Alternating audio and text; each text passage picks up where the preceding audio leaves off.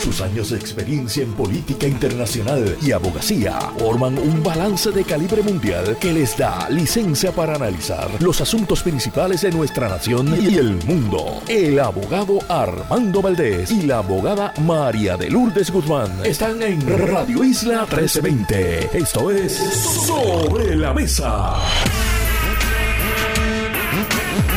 Buenos días Puerto Rico, soy Armando Valdés. Usted escucha Sobre la Mesa por Radio Isla 1320. Hoy en Sobre la Mesa, Rafi Anglada y José Tato Rivera Santana son nuestros analistas. La doctora Melba Esquilín Cruz dentista pediátrica y actual presidenta de la Sociedad, Sociedad de Dentistas Pediátricos de Puerto Rico, estará con nosotros a las 9 y 24 de la mañana. Y en el último segmento a las 9 y 40, José Yamil Montañez Agosto, trabajador social en masculinidades, estará con nosotros aquí en Sobre la Mesa para hablar, por supuesto, sobre todo esto que está sucediendo en el país, lamentablemente, trágicamente, con los feminicidios íntimos en Puerto Rico. Todo eso y por supuesto como todos los días de lunes a miércoles, todas las semanas de lunes a miércoles y hoy es miércoles, miércoles que para ella sabe a viernes, para mí sabe a lunes. Estoy aquí recién llegado de unas vacaciones. Marilu Guzmán se sienta a la mesa y junto a ella analizamos todos los temas para hoy 31 de enero, último día del primer mes del año ya se fue. 31 de enero del 2024 son las 8 y un minuto de la mañana. Los asuntos del país tienen prioridad, por eso llegamos a poner las cartas sobre la mesa. Vamos a poner las cartas sobre la mesa de inmediato. Primero quiero darle las gracias a la amiga Anibel Sloan por haber estado aquí durante semana y media ocupando esta silla, teniendo por supuesto, el privilegio de hablar con uno de los mejores públicos de la radio puertorriqueña, este de Radio Isla 1320. A la amiga Anibel Sloan, un abrazo, mi eterno agradecimiento por permitirme estos días de asueto y de vacaciones junto a mi familia. Estaré de nuevo eternamente agradecido y de la crítica que he escuchado, crítica en un sentido neutral, la crítica positiva he escuchado. Gustó mucho su participación. Yo escuché varios programas. A mí me gustaron. A veces hasta más que los que yo hago. No a veces, siempre. Eh, pero a nivel hizo un gran trabajo aquí. Espero que podamos seguir integrándola en este espacio para tener su análisis siempre preciso, siempre aguzado de la situación política puertorriqueña. Voy a estar hablando sobre diversos temas esta mañana de aquí del patio, pero quiero comenzar primero tocando varios temas fuera de nuestra isla, comenzando con el voto en la Cámara de Representantes. Ayer al menos una comisión de la Cámara de Representantes en el Congreso estadounidense autorizando que continúe el proceso de residenciamiento por dos cargos contra Alejandro Mayorkas, que es el secretario del Departamento de Homeland Security, Seguridad Interna de Estados Unidos. Los republicanos están adelantando esta, este proceso, este residenciamiento que implicaría, si fuese convicto en el Senado por dos terceras partes de ese cuerpo, lo cual es virtualmente imposible, siendo el Senado dominado por el Partido Demócrata, implicaría, si fuese convicto, el que tendría que abandonar el cargo de secretario de gabinete a cargo de seguridad interna de Estados Unidos. Esto es una situación esencialmente inédita en la historia de Estados Unidos. Solamente en una otra ocasión la Cámara de Representantes ha residenciado a un miembro del gabinete de un presidente estadounidense. Así que si se da ese voto en el Pleno de la Cámara de Representantes autorizando el residenciamiento. Esto sería solo la segunda vez en la historia constitucional de Estados Unidos que esto sucede. Incluso se han residenciado más presidentes, o al menos en mayor, mayor número de ocasiones, que eh, el residenciamiento de secretarios de gabinete. ¿Cuáles son las acusaciones de los republicanos contra Alejandro Mayorkas? Bueno, que ha fallado en controlar el, la frontera de Estados Unidos con México y que eso ha implicado la entrada a Estados Unidos de un sinnúmero de delincuentes y también de fentanilo que está ocasionando esta terrible epidemia a través de todo Estados Unidos con las muertes por sobredosis con el consumo de este narcótico.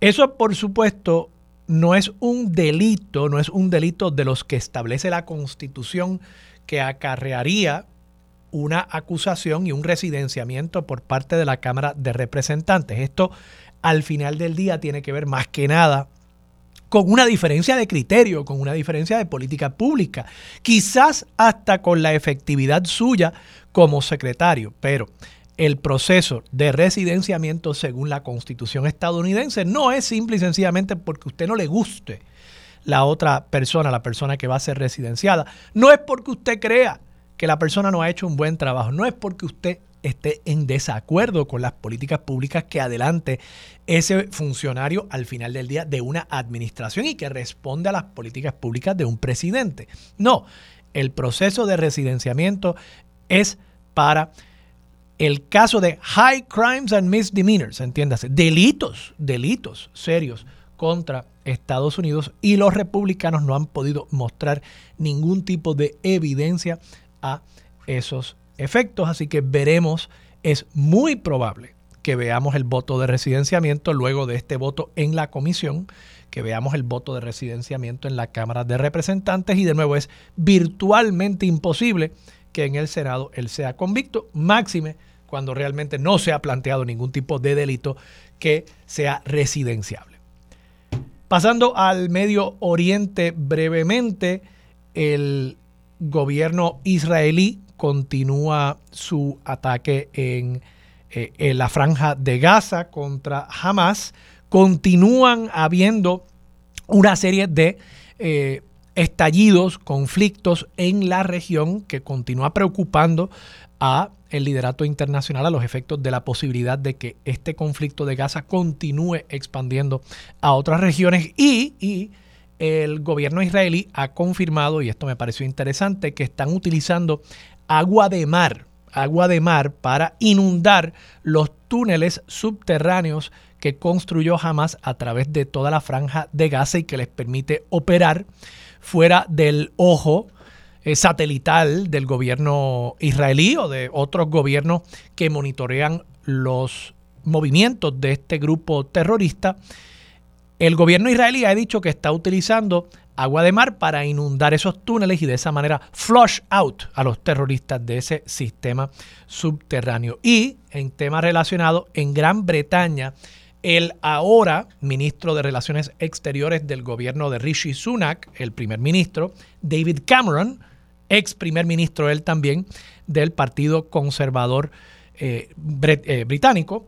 Eh, David Cameron ha dicho en las últimas horas que podría considerar el gobierno británico, y esto lo dijo ante una conferencia con líderes árabes, líderes de la región del Medio Oriente en Londres, dijo David Cameron que estaría considerando el gobierno británico el reconocimiento a nivel internacional del el Estado palestino o de un Estado palestino, de tal forma que se le ponga presión al gobierno de Israel para aceptar una solución de dos estados, algo que el actual gobierno israelí ha rechazado, y también para darle aliento a sectores más eh, moderados dentro del eh, eh, dentro de la franja de Gaza y de Cisjordania, dentro de Palestina, para que se envalentonen y asuman un mayor liderazgo en camino a la posibilidad, de nuevo, de, una, de un reconocimiento a nivel internacional por Gran Bretaña y otros países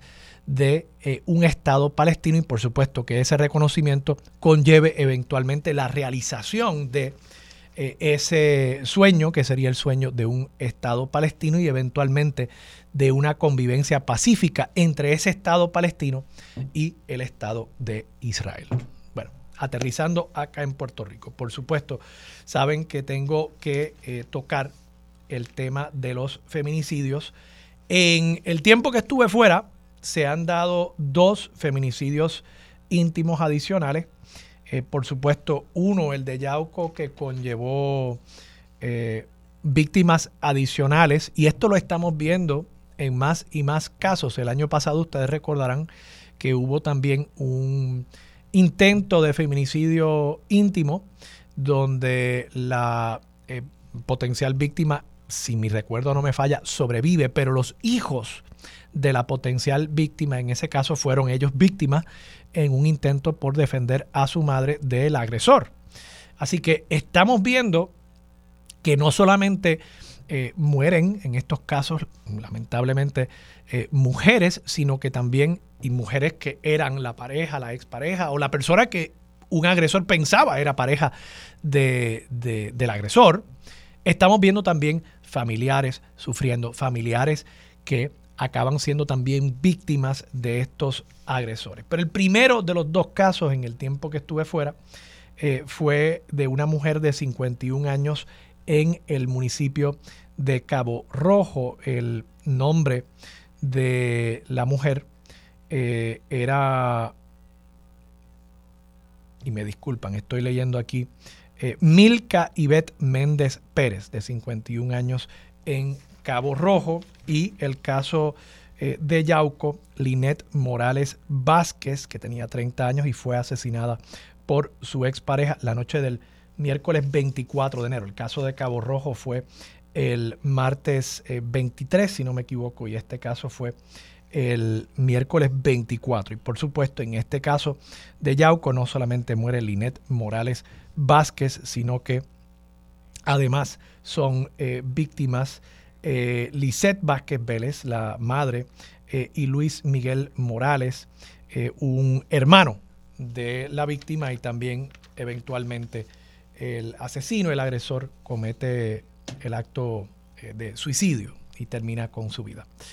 Eh, estos dos casos de feminicidios íntimos en lo que va del 2024 se suman, por supuesto, a otros casos que hemos ya visto lamentablemente en este año 2024 y se suman a los casos de Awilda Torres Morales y Maraida Rivera Emerson. Eh, para ya llevar el número de feminicidios íntimos específicamente. Sé que hay un número más alto de feminicidios, porque feminicidio es cualquier homicidio asesinato en el que esté involucrada una mujer, por supuesto, como víctima. Eh, estos son feminicidios íntimos, ese apellido es importante. Íntimo se refiere, de nuevo, eh, para fines de definición, se refiere a casos donde el agresor era una, el asesino, el imputado de asesinato, era una persona que había tenido una relación de pareja, que había tenido una relación afectiva, un matrimonio, había eh, posiblemente eh, salido con la persona, convivido con la persona o incluso, esto es un dato importante, agresores que estimaban, pensaban dentro de su locura que tenían una relación o dentro de su obsesión. Locura quizás implica algo que podría ser una defensa posteriormente en el tribunal dentro de su obsesión pensaban que tenían una relación afectiva con una víctima que ni siquiera sabía quién era la persona o quizás lo conocía pero lo había rechazado. Eh, así que esa es la definición de feminicidio íntimo y según mi conteo, que puedo estar equivocado eh, y he estado fuera, así que me disculpan si eh, se me queda algún caso fuera. ya el total para este año 2024 es de cuatro Recordemos que el año 2023 terminó con 22 feminicidios íntimos ya en lo que va de este año, en este mes que hoy concluye, ya tendríamos esencialmente una quinta parte de los eh, asesinatos, feminicidios íntimos que tuvimos durante la totalidad del año 2023. Así que esto nos debe obligar nuevamente a comprometernos cada uno con escuchar, con darle apoyo a personas que en nuestro entorno podrían estar atravesando estas situaciones. No se trata de nosotros necesariamente meternos en, en, la vida de otras personas, no, pero cuando una persona se acerque a nosotros, estar dispuestos a escuchar, estar dispuestos a ayudar. Y eso pasa. Muchas veces estas personas buscan ayuda y si queremos evitar que estas cosas sigan pasando, pues tenemos que nosotros eh, ofrecernos para ayudar, ofrecernos al menos para escuchar y posiblemente en ese momento entonces cuando veamos algo eh, estar en la disposición de actuar. Y voy a estar trayendo eh, mañana o el viernes a personas que nos ayuden a entender cómo podemos ayudar, porque también hay que tener cuidado. Uno tiene que ayudar en la medida en que la ayuda sea requerida, en la medida en que la ayuda sea solicitada. No podemos tampoco imponernos. Y imponernos podría incluso ser contraproducente. Así que voy a estar trayendo profesionales que saben mucho más que yo de este tema para que hablemos sobre cómo nosotros podemos ser parte de la solución. Ahora, dicho eso, el Estado también tiene una responsabilidad aquí.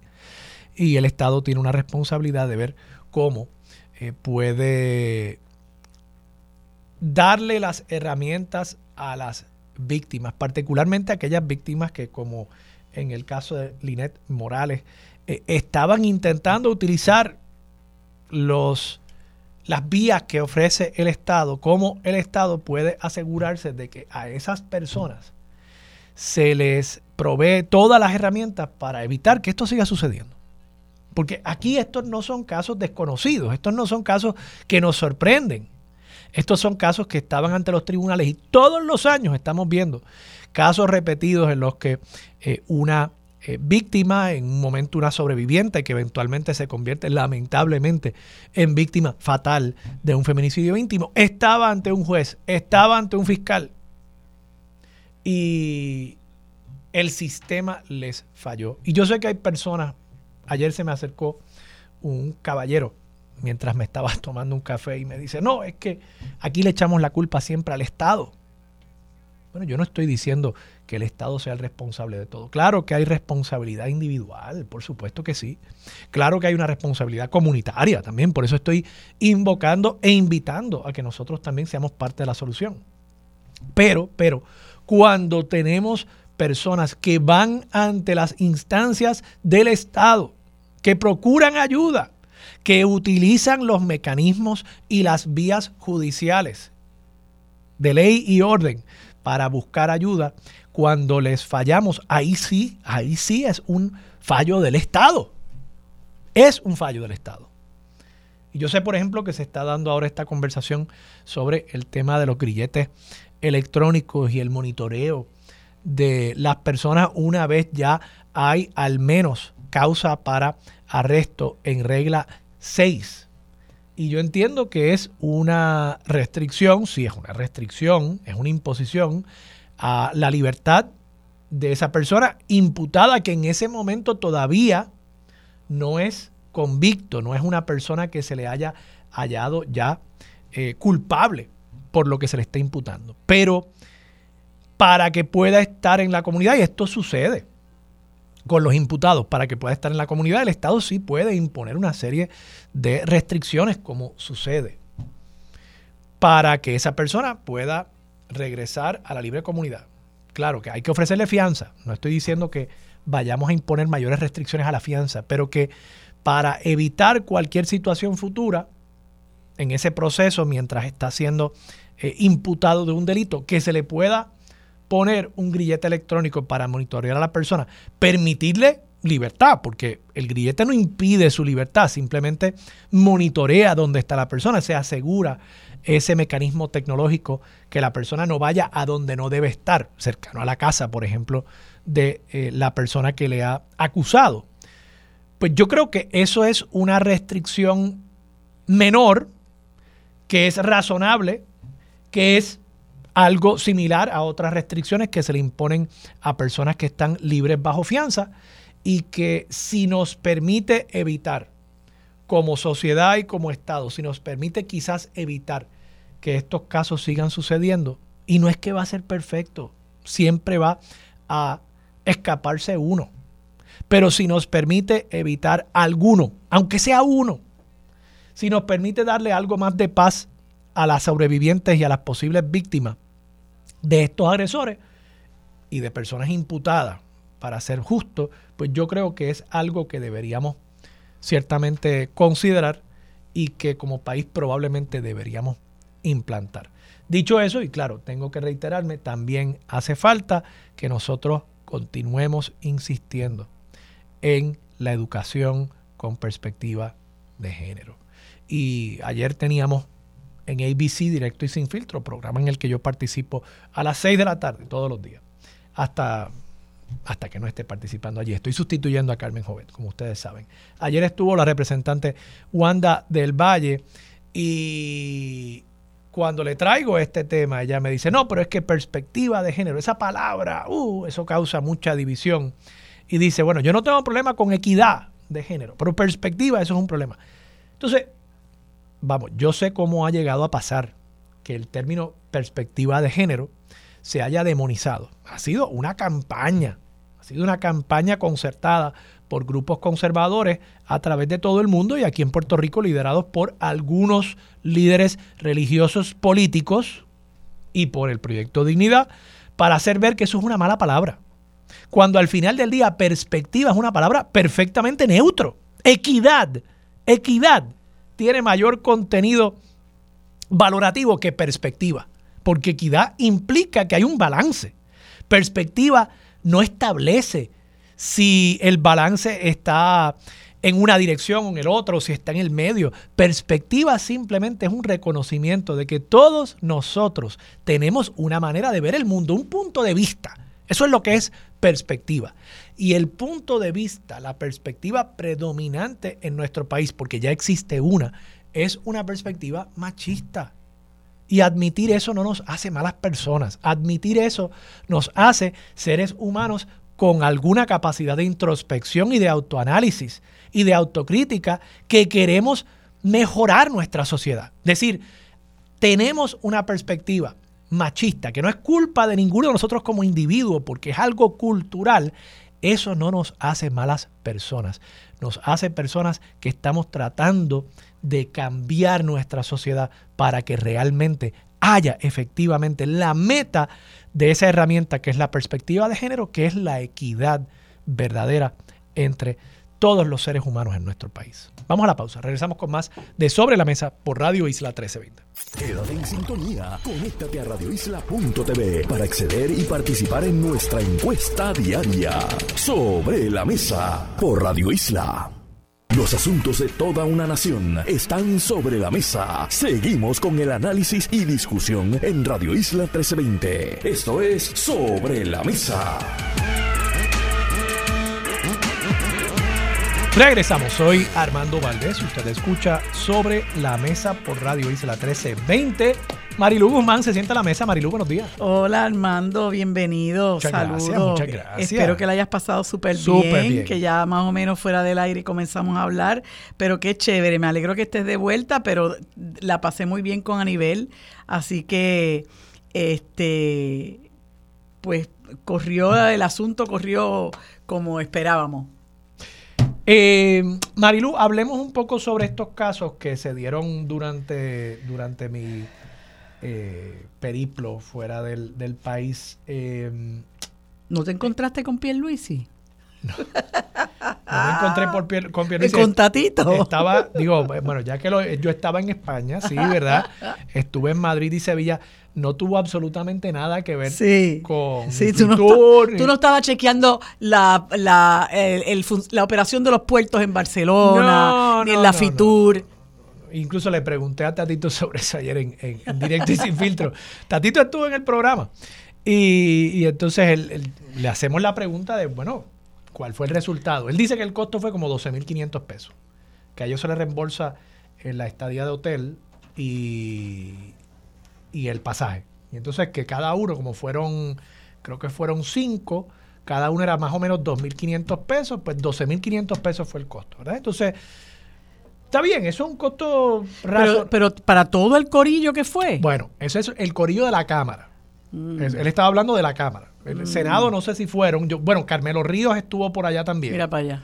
Eh, no sé quién más habrá ido del Senado. Pero olvídate, el punto es, Sí. se le dice, bueno, ok, ¿y qué logra el país con ese? Claro. Ah, no, que ellos fueron a ver los puertos en Barcelona. Ok. Y, ¿Y? y- y- entonces no, porque entonces cuando regresaron, ayer habían aprobado un proyecto para bregar con Para la... entregarle los puertos para a, bregar a con la Global deuda de puertos. Entonces yo le digo, pero Tatito, tú me quieres decir a mí, yo no le dije Tatito, le dije presidente, ¿verdad?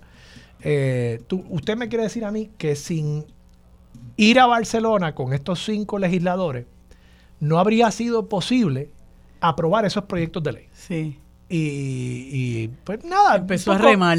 Pues, digo, Tatito es muy hábil y, siguió hablando y hablando y hablando, pero nunca me contestó la pregunta, ¿verdad? Porque es que evidentemente la Cámara de Representantes iba a aprobar estos proyectos de ley, sí o sí. Eh, y nada tiene que ver que ellos fueron a ver eh, un puerto en Barcelona. Claro, y además eso, eso, eso tenía que ver alegadamente con cómo echar a andar el puerto de transbordo en Ponce. Fue lo que ellos le, le, le plantearon al país.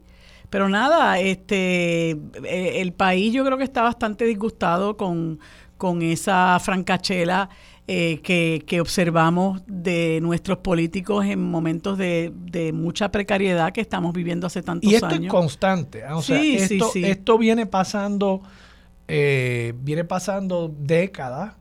Eh, los viajes a las conferencias de legisladores estatales después nos dicen, ah, no, que eso es gratis, porque eso lo cubre la organización, claro, pero Puerto Rico paga la cuota para ser miembro de esa organización. Entonces, a cambio, entonces le pagan los viajes a los legisladores. Eh, muchas veces esas reuniones también son subsidiadas por eh, grandes corporaciones, que pues, eso no tiene nada de malo, pero eh, el propósito de subsidiar esas reuniones es para que cuando los legisladores estén fuera de su jurisdicción, en un destino, pues allí de pronto eh, te meten en un salón con, los ejecutivos de esas corporaciones para que te expliquen las bondades de los proyectos de ley claro. que ellos quieren. Y en algún momento posible le devuelvas el favor.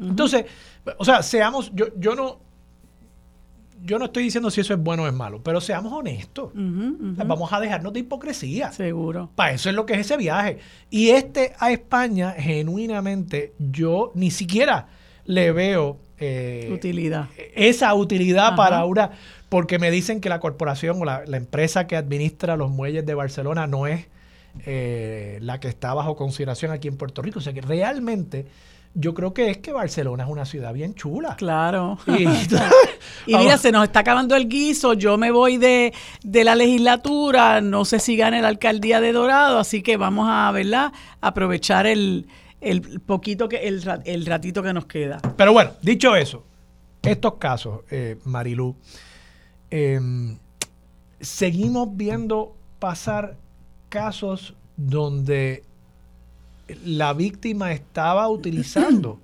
los mecanismos y las vías que le provee el Estado. La ley, sí. Y esas vías y esos mecanismos quizás tú no uses esta misma palabra, pero para, para el ciudadano de a pie, mirándolo desde afuera, luce como que está fallando el sistema. Porque si le decimos a las víctimas, ve a, ve a, las autoridades, reporta lo que está pasando, y vemos que el resultado es nulo y que seguimos viendo personas morir que estaban, sus casos estaban ante el tribunal pues yo sé que tú y yo como abogados quizás podemos entender otros aspectos de esta controversia que no son técnicos, ¿verdad? A veces uno dice, no, que esto son cosas técnicas, no. Cada una de esas cosas técnicas está ahí para defender un derecho, ¿verdad? Y eso también hay que reconocerlo. Pero para el ciudadano de a pie lo que ve es que las mujeres siguen muriendo. Y, tengo que admitirte que yo también, eso es lo que veo.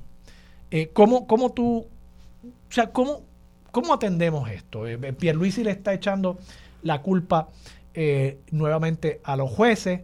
yo en el pasado, en, algunas instancias, también lo he hecho. Te confieso no haber estudiado lo suficiente este caso de Yauco como para llegar a conclusiones sobre la juez o el juez involucrado en este caso, así que no voy a pasar juicio todavía sobre, sobre el caso. pero sé que hay una inconformidad también con el proceso ante el tribunal?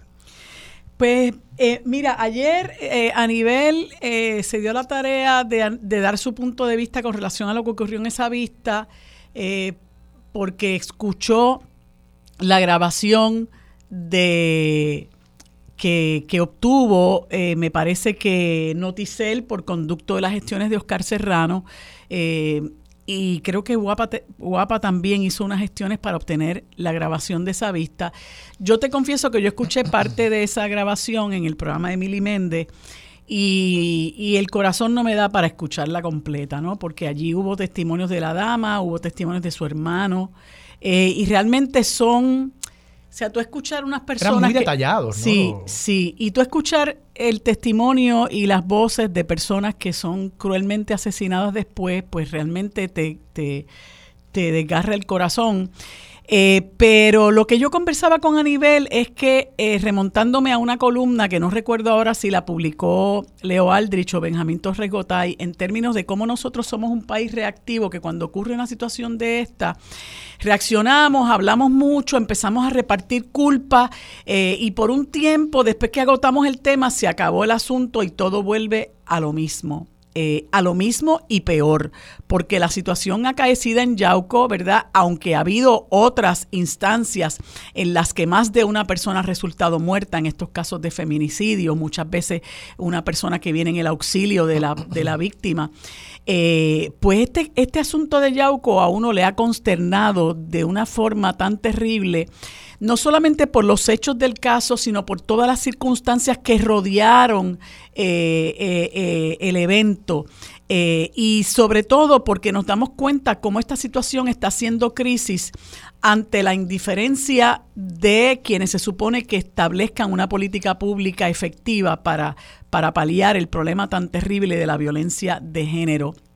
Y eh, Pierre Luis, y después que está un par de semanas, no sé cuánto, con, con su séquito, en, que incluía a su hermana y a su cuñado, por allá por España, mientras el país se cae en canto, eh, pues llega a repartir culpa a particularmente a la rama judicial. Y yo creo que eso es una irresponsabilidad de parte del gobernador, porque el gobernador hace dos años que decretó un, un, emitió un decreto de emergencia por violencia de género, donde se le dijo al país y las expresiones del, del, del, del, gobernador están en los medios de comunicación y se pueden lo, eh, buscar.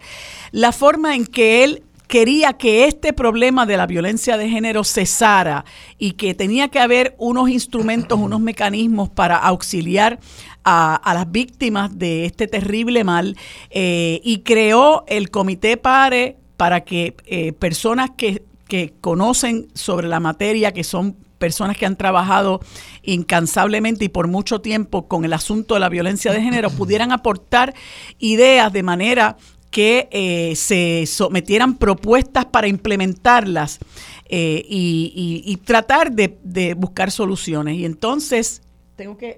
Tenemos que hacer una ah, pausa, Mario. Vamos a pues hacer la pausa. Quiero que deja, no, no, perdamos la línea de ese Me pensamiento. Quedo ahí en el... Y quiero traerte otro elemento. Tú traes el asunto del gobernador echándole culpa a los jueces.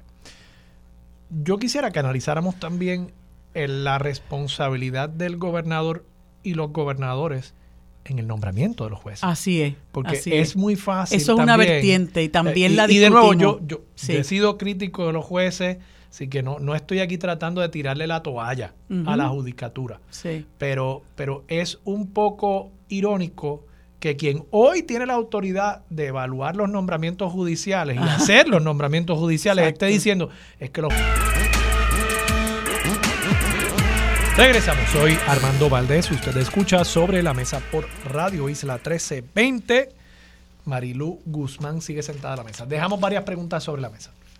Pues mira, eh, te estaba comentando de las expresiones de, del, gobernador eh, y, de, y de, bueno, lo que fue el decreto de, de emergencia de, de, violencia de género, sobre la, la emergencia por violencia de género.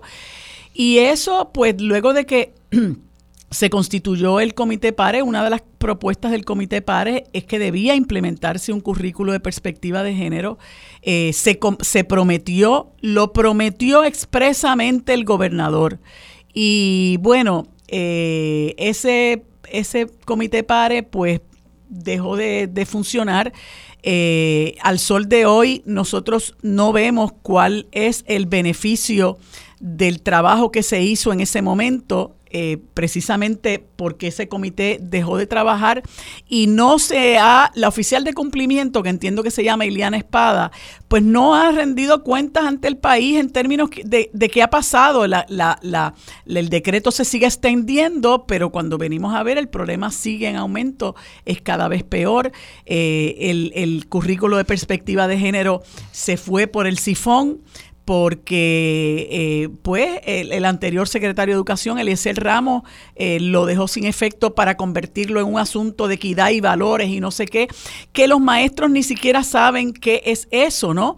Eh, no se conoce en qué consiste ese alegado currículo de equidad y valores, etcétera. el asunto es que estamos viendo cómo el problema de la violencia de género sigue en aumento, sigue degenerando.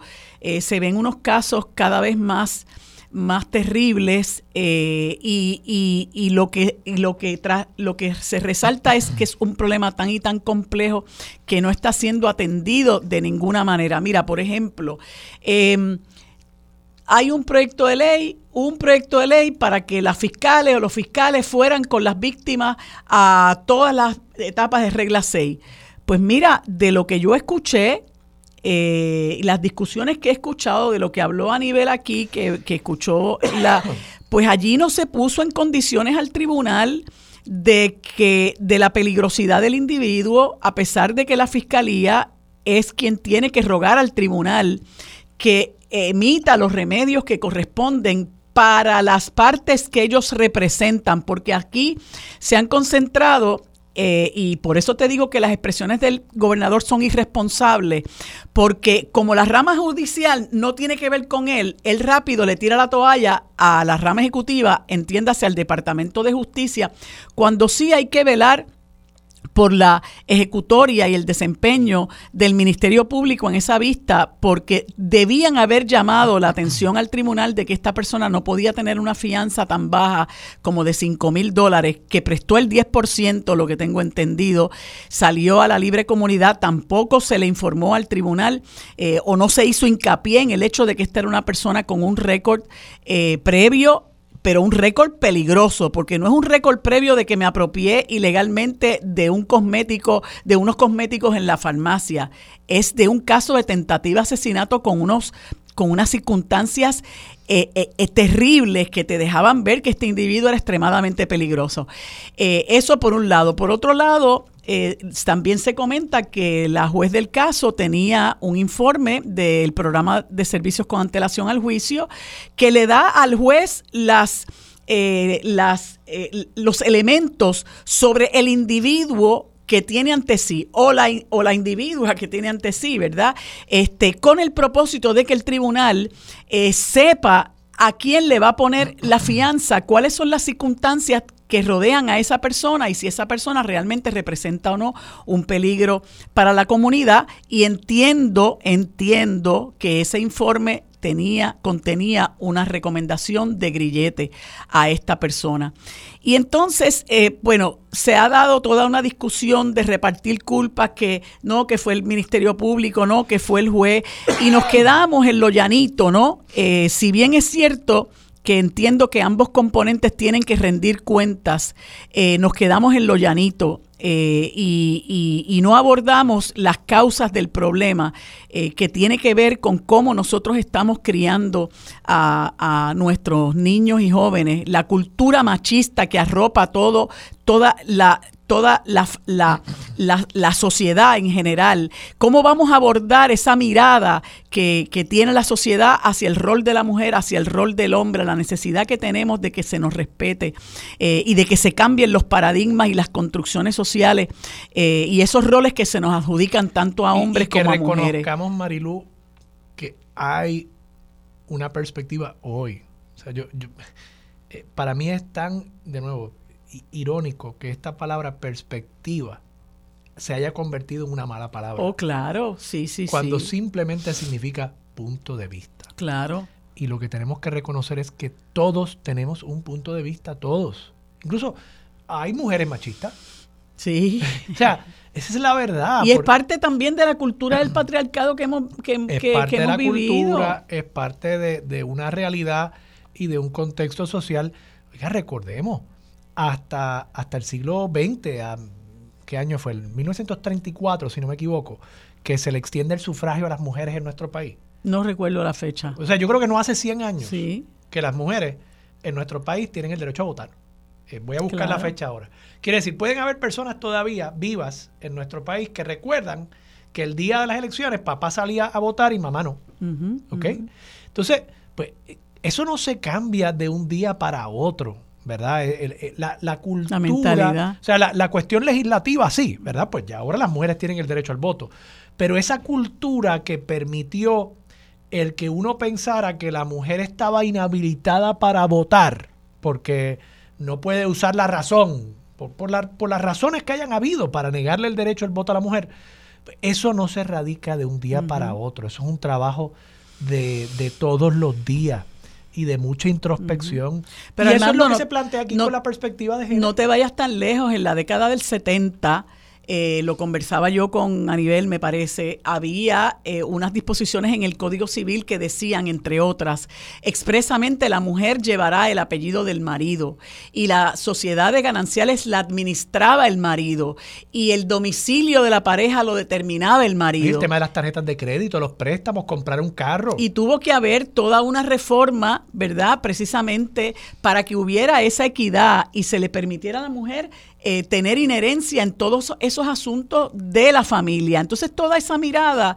eh, es algo que todavía prevalece, pero también quería decirte que además de lo que te estoy comentando, la necesidad del currículo de perspectiva de género que es cada vez más urgente, aquí hay un problema de salud mental que no se atiende y tenemos una crisis en el sentido de que aquí no hay servicios para de salud mental. Y entonces esa misma cultura machista eh, le impide a muchos hombres entender, eh, yo tengo un problema, yo necesito ayuda. Eh, y, eso es algo con lo que hay que trabajar profundamente. Entonces, llegar de, de, la, de la FITUR, de llegar de janguear en España a venir a decir que la juez tuvo la culpa, la verdad que, que es indignante.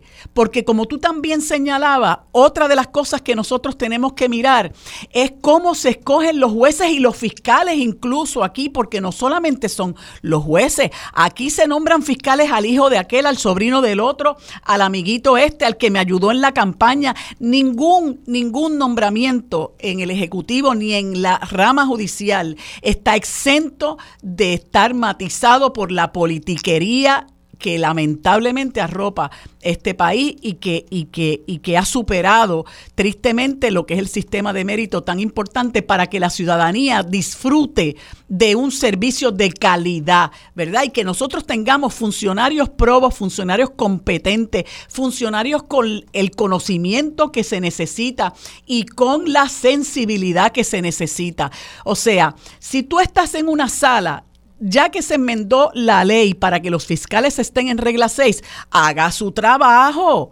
Y si usted tiene una persona que usted está procesando, usted tiene que darle los elementos al tribunal para que el tribunal no solamente determine causa por el delito que corresponde determinar causa, sino que imponga la fianza que corresponda a tenor con, lo, con las disposiciones de la Constitución, pero que sirva no solamente para para garantizar la comparecencia del imputado a los procedimientos posteriores, sino también para garantizar la seguridad de la comunidad. Y este señor indudablemente era un peligro enorme en la comunidad. Y por otro lado, si es cierto no, que, que eso se va, va a haber una, una, investigación al respecto, pero, pero tampoco nos podemos quedar en, ponernos a investigar cada, cada, cada caso cuando ocurre una tragedia como esta, ¿verdad? Porque seguimos quedándonos en lo superfluo, eh, en, la, en, la, en, la, en, lo llanito. Si es cierto que el informe del programa de servicios con antelación al juicio contenía esa información sobre la reincidencia de este individuo, sobre los actos terribles en los que se había visto involucrado, ponerle una fianza de 5 mil pesos con el 10%, oye, eh, eh, llora ante los ojos de Dios. Y no ponerle un grillete, también llora ante los ojos de Dios. Así que este, eh, lo triste es que aquí sigan ocurriendo estas tragedias, entonces las discutimos, repartimos culpa, pasan dos semanas, se acabó el tema, enterramos a los, a nuestros muertos y, y, síguelo por ahí sin que el asunto se resuelva y ya toda esta situación está cobrando demasiadas vidas, está causando demasiada tragedia en este país. Marilu, el sufragio para las mujeres que podían leer y escribir se extendió en el 1929, pudieron votar por primera vez en las elecciones del 1932 y en el 1935 finalmente se extiende universalmente el sufragio, o sea, para incluir personas incluso que fueran también analfabetas. Vamos a la pausa, regresamos con más de Sobre la Mesa por Radio Isla 1320. Bueno amigos, como les dije hace unos instantes, hoy es miércoles y como todos los miércoles nos acompaña el licenciado Rafael Anglada y el planificador José Rivera Santana. A ambos les doy los buenos días y las gracias por acompañarme en este espacio. Buenos días, ¿cómo están? Buenos días a ambos y a Puerto Rico. Igual, buenos días a todos los que nos están escuchando. Mira, yo tenía un par de temas para ustedes, pero eh, se me ocurrió en el camino. Eh, ustedes son los dos eh, varones, obviamente. ambos son casados hace muchísimas décadas. son unas personas que yo respeto, admiro y quiero mucho. Y, como varones, eh, pues eh, yo he venido conversando en algunos espacios la necesidad de que incluyamos en esta conversación sobre eh, este tema tan terrible del el aumento en los casos de violencia de género, que incluyamos en las discusiones a, a los varones, ¿verdad? se, nos concentramos mucho y no por ser eh, no por restarle importancia en la necesidad que hay de, prevenir el delito, proteger a las personas víctimas de estos hechos tan terribles, pero hay un componente eh, indispensable en esta ecuación, en este problema que son los varones. Eh, y se habla mucho de la forma en que han sido educados, ¿verdad? En lo que llaman esos constructos sociales y esa masculinidad. y ustedes que son dos personas eh, respetuosos de, de, las, de las mujeres, respetuosos de la, de la vida en general, eh, pero respetuosos de las mujeres. Me gustaría escuchar la mirada eh, que ustedes le dan a este tema y qué aportarían para tratar de, de ¿verdad? De, solucionarlo, ¿verdad? Que cada día es, un, es, un, es una situación cada vez más compleja, eh, pero que en la medida en que nosotros no la conversemos, no empecemos a hacer, a dar pasos para, para tratar de subsanar este problema, para cambiar los paradigmas eh, e incluir dentro de esa conversación a los varones, pues yo creo que se nos va a hacer mucho más difícil. Y quisiera saber qué, qué, aportaciones ustedes como varones eh, harían a esta situación, Tato. Bueno, muchas cosas pueden hacerse. Como tú mencionas, se trata de un asunto complejo que tiene eh, raíces diversas, pero que requiere acciones cotidianas no solo las que van al fondo del problema, sino eh, decisiones, acciones que tienen que estar ocurriendo constantemente y que en parte cuando se tolera lo pequeño se abre el espacio para que se tolere lo peor. De modo que atacar lo que es el discrimen contra la mujer, eh, esa mirada machista, el sistema patriarcal, requiere de ir al, al fondo del problema, pero también a lo cotidiano. Y en muchas ocasiones eh, se abandonan ambas cosas. Yo creo que lo que está ocurriendo en el país es que en momentos en que tuvimos algunos avances en tratar este grave problema que es central en nuestra vida como seres humanos, eh, de momento vienen periodos en que hay un retroceso. Aquí hubo una declaración de estado de emergencia.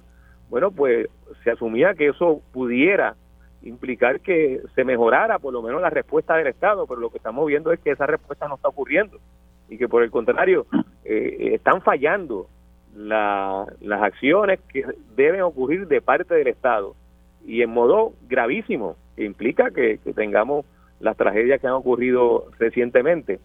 Eh, yo pienso que hay que no solo fortalecer lo que tiene que ver con las instituciones y lo que requiere que estas instituciones lleven a cabo como parte de la responsabilidad que tenemos todos y todas para enfrentar esta situación, sino que además es importantísimo que asumamos conciencia eh, hombres y mujeres, padres y madres, hijos, familiares en general, de cambiar esta noción, esta perspectiva que lleva a que se asuma que el hombre tiene una propiedad sobre la mujer, que el hombre puede disponer de la mujer.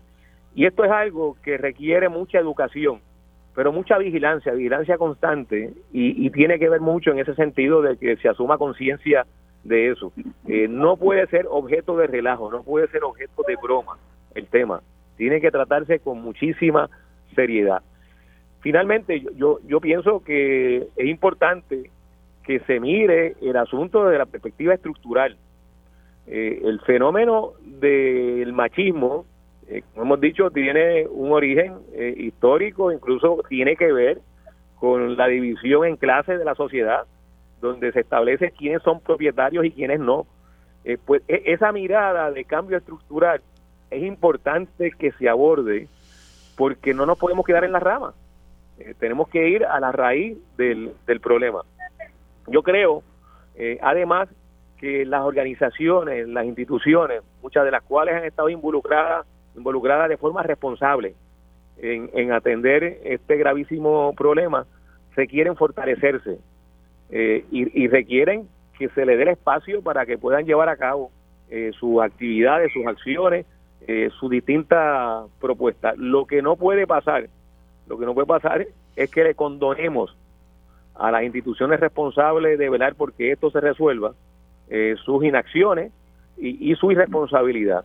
En este último suceso trágico, eh, pues se ha discutido muchísimo de, quiénes son los responsables. Bueno, pues, pues aquí falló todo. Eh, falló los tribunales, falló la fiscalía, eh, nada, falló todo el sistema, colapsó. cuando se supone que estemos en un estado de emergencia.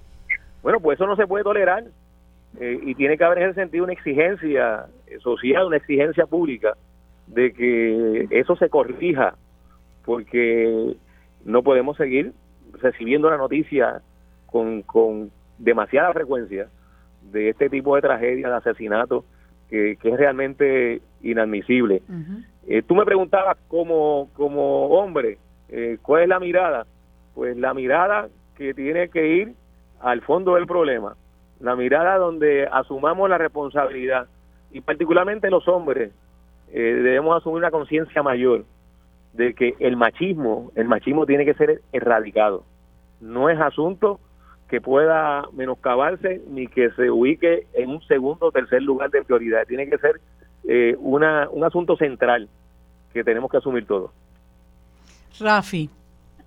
Eh, eh Marilu y, Tato, yo me alegro que Tato haya hablado primero porque Tato es una persona mucho mejor que yo este, y siempre eh, lo hemos admirado por muchas razones. Eh, yo quiero, ¿verdad?, eh, a manera de suplementar a Tato, decir que el hombre, por mejor que sea, tiene que seguir reeducándose. Tato usó la palabra conciencia. yo no creo que ninguno de nosotros eh, haya sido criado de manera perfecta, porque eso lo traemos en la crianza, lo traemos, eh, ¿verdad?, en la, eh, hasta en la formación religiosa, etcétera. Por ejemplo, yo fui monaguillo, pero no había monaguillas y todavía no hay sacerdotes mujeres, por lo menos en la denominación católica, etcétera. O sea, yo creo que nosotros tenemos que estar continuamente reeducándonos, como hacemos los abogados con la educación legal continuada. Eh, Marilu, quería aprovechar y porque he seguido el, ¿verdad? He seguido el debate todos estos últimos días, que hay un montón de cosas que todavía no se han mencionado o se han mencionado muy pocas palabras y propongo lanzar los temas para que se discutan posteriormente. Aquí ha, aquí ha, ha, pasado con ficha en el dominó la policía de Puerto Rico. Por lo poquito que yo he escuchado, esta dama que en paz descanse, en varias instancias llamó a la policía y siempre había una excusa. para no atenderla, para no visitar el hogar. Todo ese tema de la policía, porque los primeros machistas son los policías hombres, para empezar el debate. Otra cosa que hay que, que lo, creo que lo mencionaste hace, o Armando lo mencionó hace unos minutos, el tema de cómo se seleccionan a los jueces y a los fiscales. Yo recuerdo en la, en la gobernación de Fortuño, había una lista de 120 abogados que obviamente no se podían ganar la vida en la calle. 120 abogados querían ser jueces. Y Fortuño los nominaba. Ah, pero había un problema. Había que ver si Tomás Rivera Chat pasaba el sedazo de Tomás Rivera Chat.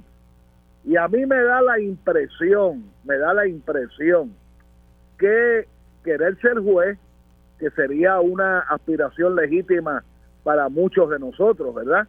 Profesionalmente.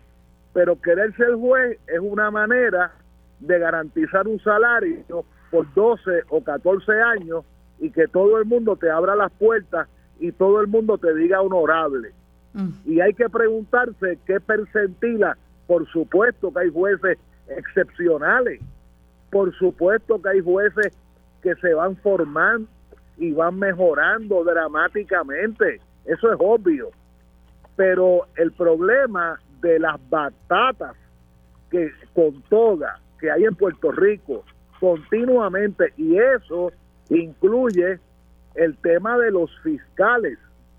Y quiero añadir que la fiscal Parra eh, comentaba en un programa que hay unos fiscales ahora que son pagados con fondos federales que no tienen la permanencia de, un fiscal normal y corriente y que son y que son recién graduados. Y como decía el juez Irán Sánchez Martínez a quien respeto mucho en un programa televisado hay hay personas recién graduadas que no aguantan el empuje de estar en una sala y de defender un cliente o en el caso de fiscalía defender al Estado, pero eso es como medio retórica. Están defendiendo una víctima. Y por supuesto, eh, como Marilú, como tú debes saber, Marilú, yo básicamente abandoné la práctica estatal hace 25 años por, pues, por voluntad propia, pero por todo lo que yo escucho todos los días de ustedes, no ha cambiado nada, no ha cambiado nada. Lo único nuevo que yo creo que ha cambiado es la palabra intercesora, que esa palabra básicamente antes no existía. Este, y el concepto de que un fiscal en ocasiones pueda ir, pueda asistir a una regla 6, pero del escenario dantesco de que un fiscal entre a una sala de un tribunal con un expediente sin haberlo abierto, sin conocer a la víctima, es, escandaloso, es lo mismo. No ha pasado nada en 25 años. Y claro, eh, son muchos temas, ¿verdad? Sí, y sí, finalmente, Marilu, una oración más, una oración más. Hay que trabajar el, el respeto propio de las mujeres, eh, en este caso mujeres, ¿verdad? Víctimas de eh, del hostigamiento y la violencia de género yo no puedo entender cómo esa pobre muchacha, madre con hijos en la casa, se enreda con un tipo que acaba de salir de ocho años de, encarcelamiento por haber haberle querido quemar la casa a otra mujer, se enreda con el tipo, se pelea con el tipo, busca una orden de, de protección y se vuelve a enredar con el tipo esas son las cosas que digo. Entonces yo sé que las compañeras, eh, las compañeras, ¿verdad? Defensoras de, la mujer me van a decir que esa es la víctima de la mujer abusada, eh, eh, este, abusada y todo eso, todo, eso, todo, eso es un, gran argumento. Pero la, la mujer tiene que también reeducarse. La mujer tiene que, que, que adquirir respeto propio cómo se va a enredar con un tráfala teniendo niños en la casa. Y nada, es, un, eso.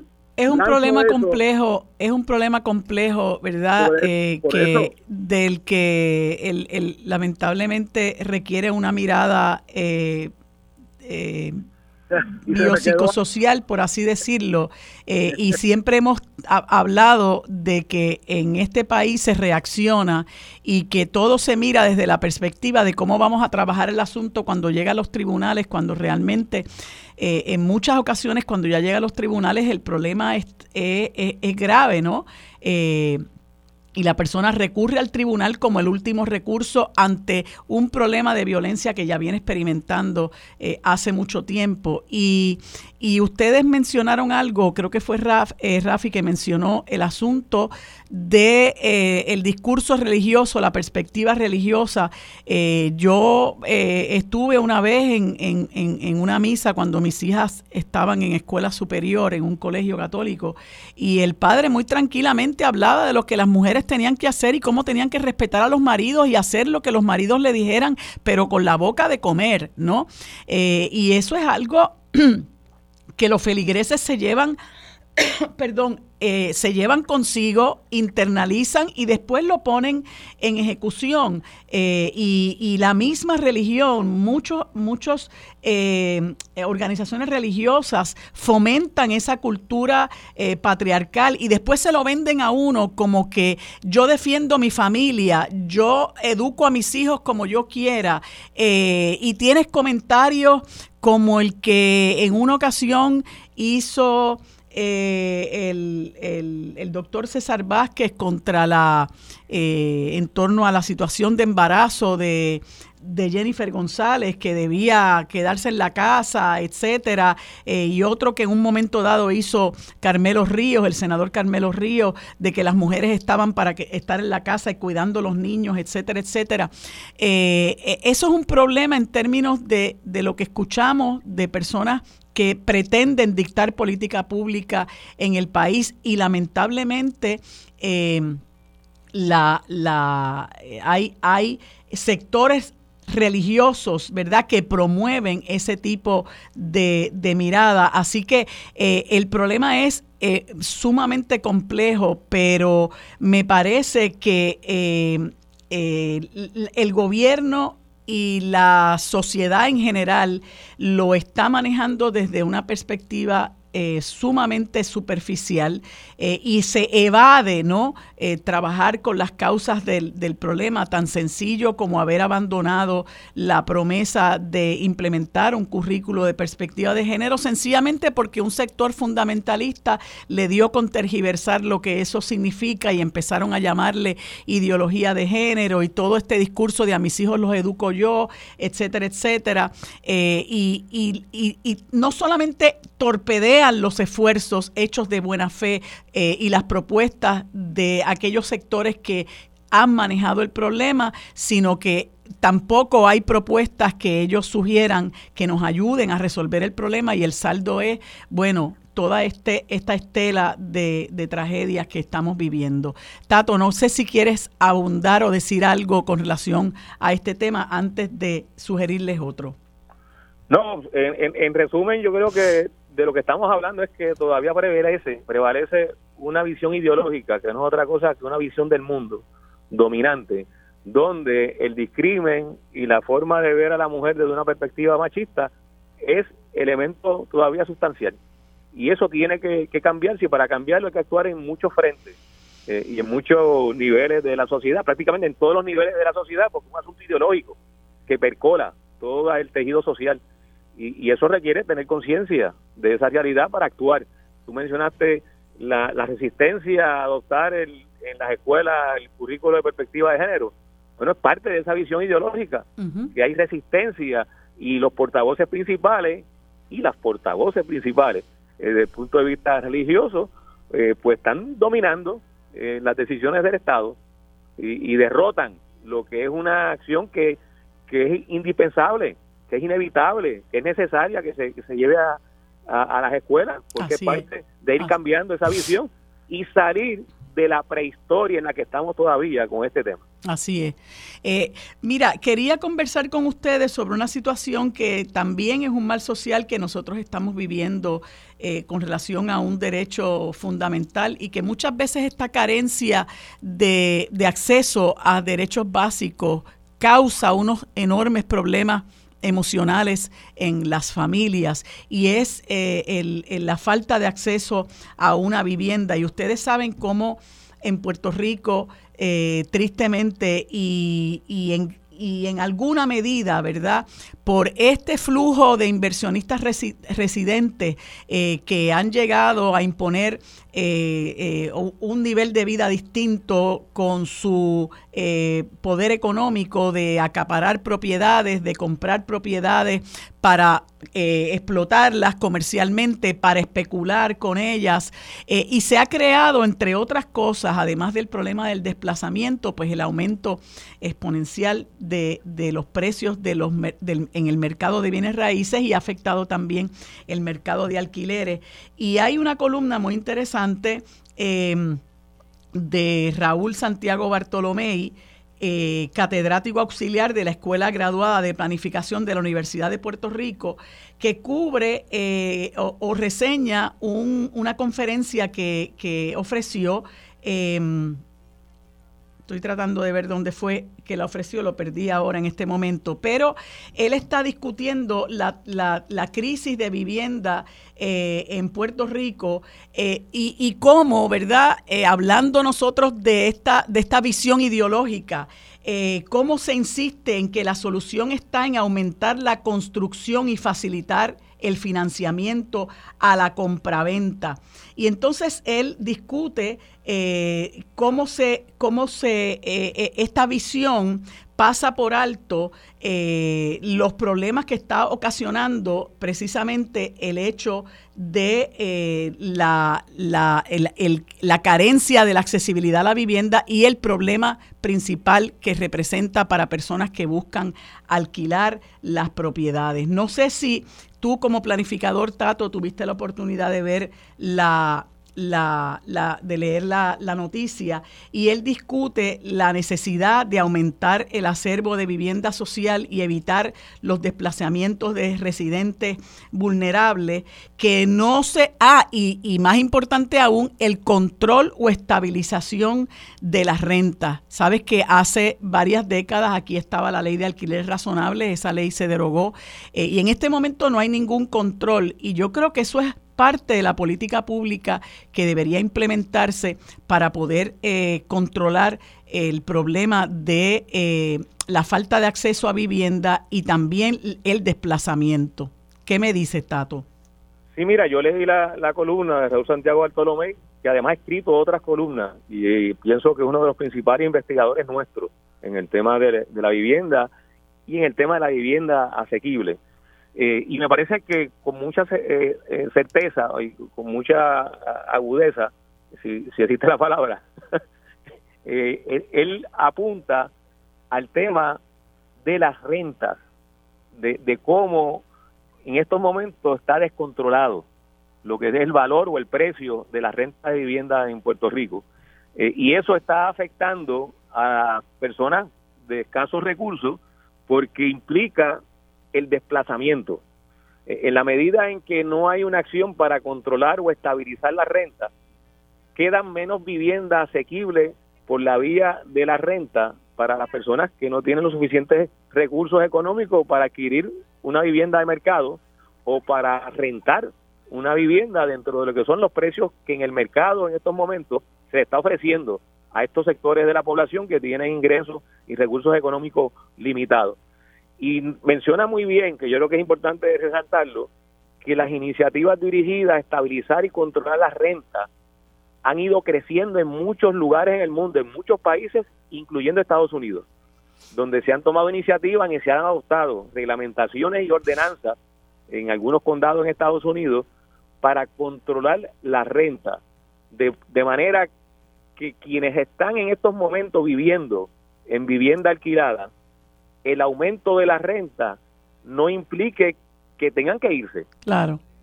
Oye, Tato, eh, me hace enseña que se me, se me acabó el tiempo porque nos extendimos mucho con el otro tema que yo creo que es muy importante, pero yo quisiera retomarlo el próximo miércoles porque me parece, tú también fuiste candidato en un momento dado a la legislatura. Yo creo que esto es algo que tenemos que seguir impulsando para, para controlar eh, un problema que, que, que estamos viviendo y que están sufriendo muchas familias en el país. Gracias a ambos por haberme acompañado. Continuamos conversando el próximo miércoles. Que tengan buen día. Bueno amigos, todos los miércoles tenemos este segmento reservado para la coalición Paz para la Niñez. Y en este miércoles conversamos con la doctora Melba Esquilín Cruz, dentista pediátrica y actual presidenta de la Sociedad de Dentistas Pediátricos de Puerto Rico, a quien le doy los buenos días y las gracias por estar conmigo en este espacio. Buenos días, doctora, ¿cómo está? De Guzmán aquí con mucho gusto para hablar al pueblo de Puerto Rico de un tema muy importante para mí. Así es. Eh, pues este tema tiene que ver con la salud dental de nuestros niños. Yo creo que, ¿verdad? La salud en general de nuestros niños es importante, pero la salud dental también lo es y, hay muchas, mucha información eh, útil que deberían conocer los padres y tutores de nuestros niños. Por ejemplo, cuando comienza el cuidado dental de nuestros niños, el cuidado de la boca de nuestros niños? Mira, pues para mí es bien importante que los padres entiendan que la boca es el portal de entrada al cuerpo, es por donde recibimos los alimentos y por donde puede ser una manifestación de muchas enfermedades, así que los papás tienen que sentirse eh, familiarizados con lo que es el cuidado de la boquita de sus niños desde que nacen, cuando los niños son lactados o son alimentados eh, con el biberón, se le empieza a limpiar esa boquita para que no se empiece a acumular residuos de estos alimentos sobre la lengua. Y de esta forma los niños se sienten cómodos con la manipulación de la boca, le puede usar una toallita suave con agua destilada en un principio cuando los niños no tienen muchas vacunas y no muchos anticuerpos y posteriormente tan pronto sale su primer diente lo empezamos a limpiar. Ahí empieza esa relación con el cepillo dental que se vuelva una práctica rutinaria y diaria para nuestros niños y ellos sí se sientan cómodos y no se vuelva una pelea para los padres en la mañana. Y entonces, doctora, eh, usted ya nos, nos indica que es importante eh, ese cuidado desde que el niño nace y muy particularmente aunque esté en la época de lactancia. ¿Cuándo entonces, y yo presumo que tiene que ser una vez empiezan a salir dientes, cuándo debe ser la primera visita que los, que los niños tienen con el dentista? Pues en promedio los niños erupcionan su primer diente entre los cuatro y seis meses y las guías de cuidado establecen que queremos que los niños visiten al dentista por primera vez seis meses después de erupcionado ese diente y no más tarde del año, aun cuando el niño no tenga dientes. Oh. Si un bebé eh, por la razón que sea, está tardándose en erupcionar los dientes, también lo queremos ver. Y nosotros queremos, como dentistas pediátricos, convertirnos en el pediatra de la boca según usted tiene su pediatra al que usted acude cada vez que usted tiene una necesidad. Nosotros los dentistas pediátricos que tenemos un entrenamiento especial para analizar y ver el crecimiento y desarrollo de la boca de sus hijos, queremos crear una relación con los padres y convertirnos en nuestro hogar dental. De esta forma nosotros contestamos las dudas, enseñamos cómo hacerlo, vemos eh, el uso de los hábitos, el bobo, el bibi, el dedo, tanta preocupación que le trae a los niños y a los padres cómo, cómo dejar esto, la ansiedad, y nos convertimos en esa fuente de información y esa relación en donde eh, nosotros podemos ser de ayuda a los padres y asistirles en este proceso para prevenir las caries. Y eso de eh, eh, el asunto de las caries muchas veces se nos dice que tiene que ver con la alimentación. ¿Qué consejos puede tener, pueden tener los padres para evitar que esto ocurra? Pues mira, las caries lo primero que los padres tienen que entender que son una enfermedad, una enfermedad que tiene un microorganismo asociado, que de la misma forma que un niño que puede estar padeciendo de una infección de oídos, una infección de garganta, usted también cuando tiene una enfermedad la atiende, pues las caries hay que atenderla porque las caries tienen una progresión que puede llegar a infectar el nervio y causar mucho dolor a los niños, incapacidad para los padres ir a trabajar, el niño ir a la escuela, tener dolor, afectar su aprendizaje. Así que es bien, bien importante que entendamos que las caries hay que controlarlas, hay que erradicarlas. Hay niños que tienen más propensidad a las caries, pero obviamente el uso del cepillado dental, controlar la ingesta de azúcares refinados. Vivimos en un país donde la ingesta de carbohidratos es muy alta, todo se gratifica con un dulce. Así que queremos contrarrestar estos otros factores y yo no soy del pensar que el niño no debe comer nunca un dulce, pero la moderación en todo es la clave del éxito, acompañado con una buena higiene oral y una visita al dentista cada seis meses. Y usted estaba, estaba mencionando ahorita que los dentistas pediátricos tienen un adiestramiento especial, ¿verdad? Eh, ¿Por qué no se debe llevar a un dentista de adultos, digamos, a un niño? Mira, lo primero es que el dentista de adulto probablemente puede pensar que hay que esperar a los tres años para comenzar cuando los niños tengan erupcionados todos los dientes y comenzar el cuidado. Y ese es el primer error.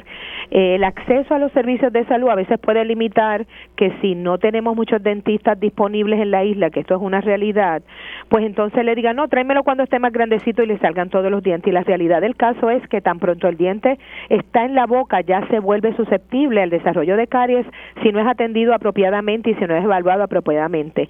Las caries no surgen de la noche a la mañana. Nosotros podemos identificar de, de forma temprana que una carie puede estar iniciándose y hacer tratamientos que no requieran el uso de anestesia local que tanta preocupación y ansiedad le provoca a los padres y a los niños. Así que nosotros tenemos este entrenamiento para utilizar medidas preventivas, que es lo que queremos. Queremos que la medicina en Puerto Rico se convierta en una preventiva y que nosotros no, se, no seamos remediativos, porque la mayoría de los adultos que tienen temor al dentista es porque sus experiencias pasadas fueron todas difíciles y no es que lo que yo hago tiene ninguna magia, pero si yo puedo utilizar mi conocimiento en el manejo pediátrico de los pacientes a nivel psicológico y utilizamos otras técnicas, podemos hacer las experiencias positivas para el niño y que el niño entonces pueda arreglarse las caries o prevenir el desarrollo de ellas con experiencias positivas en el dentista. Nosotros tenemos muchas herramientas a nivel del uso del fluoruro, uso del diamina de plata, materiales restaurativos que ayudan al desarrollo de, de la prevención de la carie, que permite que nosotros podamos ayudar a los padres y a los niños en este proceso, pero bajo la supervisión del dentista, los enjuagadores bucales especializados para niños y demás cosas que podemos utilizar, pero dentro de un ambiente en donde eh, los padres se sientan cómodos y seguros del manejo de, de los niños con amor, ternura, porque al corazón del niño se llega con amor y, y, usted conoce, ¿verdad? Como, como médico que es, eh, que nosotros en Puerto Rico estamos sufriendo una fuga de médicos y de médicos especialistas. Eh, ¿Eso también ha afectado a la clase del dentista pediátrico? Significativamente. Nosotros ahora mismo, yo soy presidenta de la Sociedad de Dentistas Pediátricos y tenemos 68 dentistas pediátricos para toda la isla de Puerto Rico. Muchos de nosotros estamos localizados en el área metropolitana, así que tengo que decirte la triste realidad que hay una falta de acceso a los servicios de salud dental en el área en las áreas más remotas de la isla, en el centro de la isla la ley de incentivos eh, permitió que algunos dentistas jóvenes eh, se quedaran y pudieran localizarse. Y hay algunos más ahora que antes eh, hace cinco años atrás pero como quiera ha habido una inmigración porque pues obviamente la realidad de la oferta económica y pues los beneficios en Estados Unidos es mejor. Pero la realidad del caso es que los que estamos que eh, como te dije, somos aproximadamente 65-68, estamos activos, estamos dispuestos a ayudarle también el recinto de ciencias médicas, en la Escuela de Medicina Dental y yo aquí en el Hospital Pediátrico, donde también trabajo, tenemos servicios para niños con necesidades especiales y queremos ayudar a la población. Es bien importante que la gente nos busque a través de las redes sociales como Facebook por Dentistas Pediátricos de Puerto Rico, en Instagram como Dentistas Pediátricos PR o por nuestra página de web. Si usted tira un search que diga una, una búsqueda que diga dentistas pediátricos, le va a salir la Sociedad de Dentistas Pediátricos y nosotros estamos ahí para tratar de darle, tenemos como un mapa donde dice dónde están localizados los diferentes especialistas y los planes médicos que aceptan y demás, todos los servicios que estamos eh, ayudando y la localización que tenemos, porque la realidad es que hay unas necesidades grandes de, de ayudar a la salud oral de, de Puerto Rico. Pues doctora, le agradezco muchísimo este tiempo que nos ha dedicado para proporcionarnos esta información tan útil. Invitamos a las personas que nos escuchan a buscar a los dentistas pediátricos en las redes sociales para lograr acceso a este servicio tan importante para nuestros niños. Gracias, doctora, por haber estado con nosotros. Ha sido un placer y que y que por favor este, busquen ayuda y que estamos para servirle aquí en, en, la Sociedad de Dentistas Pediátricos de Puerto Rico. Muchas gracias, doctora. Que tenga buen día. Bueno amigos, en este último segmento conversamos con José Yamil Montañez Agosto, trabajador social en masculinidades, a quien le doy los buenos días y las gracias por acompañarme en este espacio. Buenos días José Yamil, ¿cómo está? Saludos, buen día, gracias por la invitación. Sí, pues eh, quise invitarle porque leí una columna interesantísima eh, que, que tiene muchísima vigencia eh, y, mucha importancia y se titula Violencia de género, urge incluir a los hombres en la solución. Y claro, esta, esta esta columna vista desde la perspectiva del estudio de las masculinidades, pues le da una visión muy distinta a, la discusión y dice, es momento de interpelar a los hombres y comenzar a educar a los niños para que puedan vivir en una sociedad donde no se vean obligados a cumplir con los mandatos de una masculinidad que está causando estragos. Eh, por favor, abúndenos sobre este trabajo de masculinidades y por qué es importante incluir a los hombres en esta conversación. Yo creo que, ¿verdad? Si vemos las estadísticas, eh, son los hombres quienes están cometiendo los feminicidios, son los que están en su mayoría ejerciendo violencia en la relación de pareja. Y pues cuando se habla de educar y prevenir, pues es importante trabajar con los hombres que están actualmente ejerciendo violencia y los, y los niños y jóvenes que eventualmente ¿verdad? van a tener sus parejas, pues poder educarlos para que podamos reeducarnos porque hay unos mandatos sociales. Cuando se habla con educación con perspectiva de género, pues se relaciona, ¿verdad? O, la, la, conversación estriba en que las mujeres pueden ser la profesión que quieran ser, tienen igualdad de derechos, pero hay un aspecto que también se debe abordar en cómo nos socializan o nos enseñan a ser hombres, de suprimir las emociones, de que tienes que ser fuerte, de que buscar ayuda, ya sea para salud física o emocional, es de débiles y entonces eh, eso se acumula ¿verdad? En, en la persona, en el hombre, y filtra todas las frustraciones, todas las emociones a través de la ira y el coraje. Entonces no podemos pretender que de adultos podamos manejar las emociones efectivamente si desde niños nos dicen que no debemos llorar. Claro.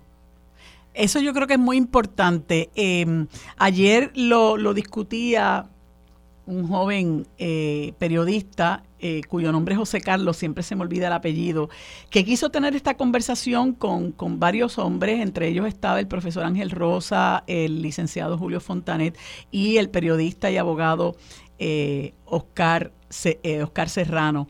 y es importante que, que, ellos desde, desde su perspectiva como hombres reconocen, ¿verdad?, la, la, la carencia muchas veces de recursos eh, emocionales que tienen los, los hombres precisamente por esa crianza eh, mediante la cual desde que son niños usted escucha cosas como comentarios como eh, cuántas novias tienes, llorares de niña, ay, no te pongas con esas tonterías, ¿no? Y que en cierta medida obligan a los hombres a reprimir las emociones, eh, a, expresar lo que sienten, pero también muy importante es el desconocimiento y la carencia que hay de recursos eh, para, para los hombres que realmente necesitan ayuda para superar eh, esta, esto, esto que, que, usted menciona como la, la masculinidad, los mandatos de la, la masculinidad que está causando estrago.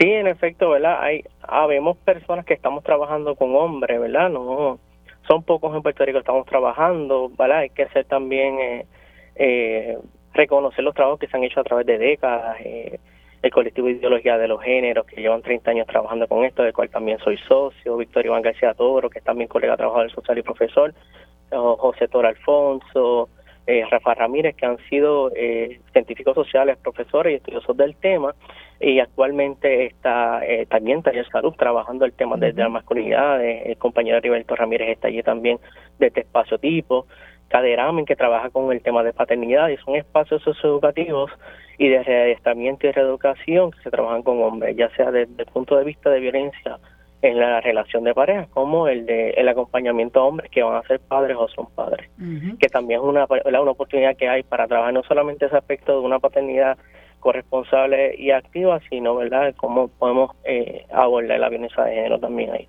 Claro. ¿Y, y qué rol entiendes que, que juega el implantar un currículo de perspectiva de género en nuestras escuelas a la luz de la situación que nosotros estamos viviendo con la cultura machista que, que está tan, tan enquistada en nuestra sociedad? Bueno, para empezar a crear conciencia, ahorita los compañeros hablan de crear conciencia, educar y reeducar y un poco, ¿verdad?, cambiar el paradigma de esos mandatos de una masculinidad tradicional que lo que promueve es resolver las cosas de manera violenta, desde los muñequitos que vemos desde pequeños, desde los juguetes y desde cómo nos enseñan. Y pues empezar también un proceso de alfabetización emocional, ya que, como dije en su momento, a nosotros nos enseña a manejar las emociones a través de la ira y el coraje. Y un poco, ¿verdad? También, en vez de que no solamente eh, vamos a tener esa violencia que el hombre ejerce hacia las mujeres, sino la violencia que el hombre ejerce hacia sí mismo. Ocho de cada diez suicidios aquí en Puerto Rico lo cometen los hombres. Los asesinatos son cometidos de hombres a hombres. O sea que es una violencia que no se puede ver de manera aislada, sino que eh, se, tiene relación entre sí. Porque ¿verdad? los hombres aprendemos a manejar las emociones, a resolver los problemas de manera violenta. Y yo creo que eso es un dato muy importante el que nos trae eh, el hecho de que esta misma cultura del machismo eh, crea en los hombres esta impresión de que las de que las cosas yo las tengo que eh, manejar desde esa óptica, ¿no? Desde la violencia, desde el poder, desde el dominio y que lo manifiestan incluso con los propios hombres, que si quizás no hubiera esa mirada, que si, quizás no hubiera esa formación, posiblemente eh, las controversias se manejarían desde otra perspectiva. Así que el problema eh, eh, de la educación, ¿verdad? Y del cambio de paradigma es extremadamente importante, pero eh, esta conversación que incluye a los hombres y la necesidad de cambiar estos esquemas, yo creo que es urgente en nuestra sociedad y, no creo que, se esté se esté promoviendo. Y quería señalar, porque hablando que hay que empezar lo que se va a hacer ahora, que eso es a largo plazo, algunos no creen, ¿verdad? Parte del desconocimiento de lo que es perspectiva género, pero en el 2016 a, 2008 se trató de implementarlo y no, no quisieron. Estamos hablando de casi 10, 20 eh, años y todavía no se ha, eh, no eh, implantado eso. Así que pues seguimos en la conversación de que no y pues, ya ha pasado casi 20 años desde la primera vez que se intentó trabajar con la perspectiva de género en, el proceso de educación. Así que ¿verdad? seguimos posponiéndolo, pues se nos va la vida en esto. Así es. Y todas estas organizaciones que mencionas que, que ayudan en este proceso, eh, ¿ustedes entienden que ha sido efectiva? ¿Hay receptividad de parte de, los varones a, acceder a estas ayudas, a estas orientaciones? Eh, ¿Hay disposición? Lo que yo llevo, yo trabajando, lo que sí en estas generaciones que vienen ahora ha habido más receptividad, más apertura. No es que no haya machismo, no que haya violencia de la sí existente. Eh, se adapta a los tiempos, pero sí ha habido más apertura a estas nuevas generaciones a, a reeducarse y aprender y a, y a hacer ¿verdad? otro tipo de ser humano que no solamente eh, sea violento y que asuma la, paternidad de una manera responsable. Y tú particularmente eh, brindas servicios a través de alguna organización, eh, lo que quisiera es ayudar a que quienes nos escuchan eh, sepan a dónde acudir. Bueno, yo doy servicio eh, de manera voluntaria con facilito grupos a través del colectivo Ideología y Bienestar de los Géneros. Pueden acceder a en Facebook. es una manera, es un trabajo voluntario que hacemos, parte de nuestro trabajo, la oferta de horas laborables. ¿Cómo se llama otra vez, Yamil? Colectivo Ideologías y Vivencias de los Géneros. Lo pueden buscar así en Facebook. Ok. Y también me hablaste de Taller Salud. Yo creo que Taller Salud está haciendo una labor muy importante. Eh, uno de los problemas que enfrentamos es que estas son organizaciones no gubernamentales eh, que no cuentan en muchas ocasiones con ayudas económicas del gobierno. Hay mucha gente que hace trabajo voluntario. Lamentablemente eh, hay que seguir clamando que departamentos como el Departamento de la Familia asuma el, el, rol que le corresponde y provea recursos y servicios también para esta población, ¿verdad? Y que no se les excluya de la necesidad que hay de que formen parte de esta conversación, porque claro está, los hombres son en su mayoría, ¿verdad? Quienes están siendo afectados eh, por esta cultura del machismo porque son los que, los que cometen los actos de agresión y las mujeres en su gran mayoría son las víctimas de, estos procesos.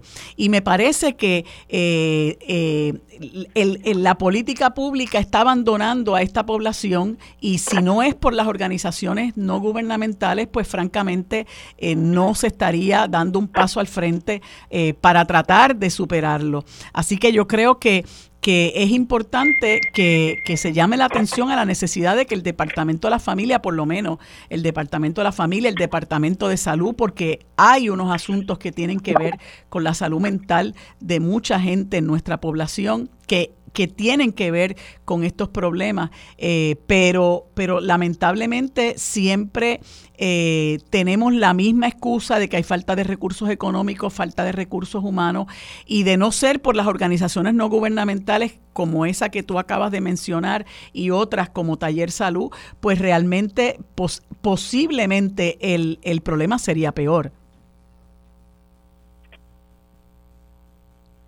¿Estás ahí, José Yamil? Hello, disculpa.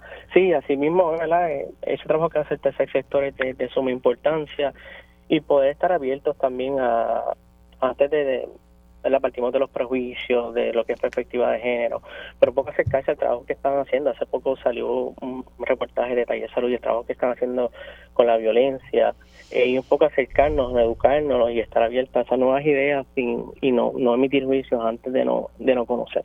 Bueno, pues te agradezco mucho que hayas estado conmigo en este espacio, que hayas aportado estas ideas tan interesantes. Eh, seguimos conversando en otro momento porque este tema es demasiado urgente. Amigos, hasta aquí el programa sobre la mesa del día de hoy. Gracias por habernos acompañado. Nos vemos el próximo lunes. Lo próximo es Mili Méndez en Dígame la Verdad.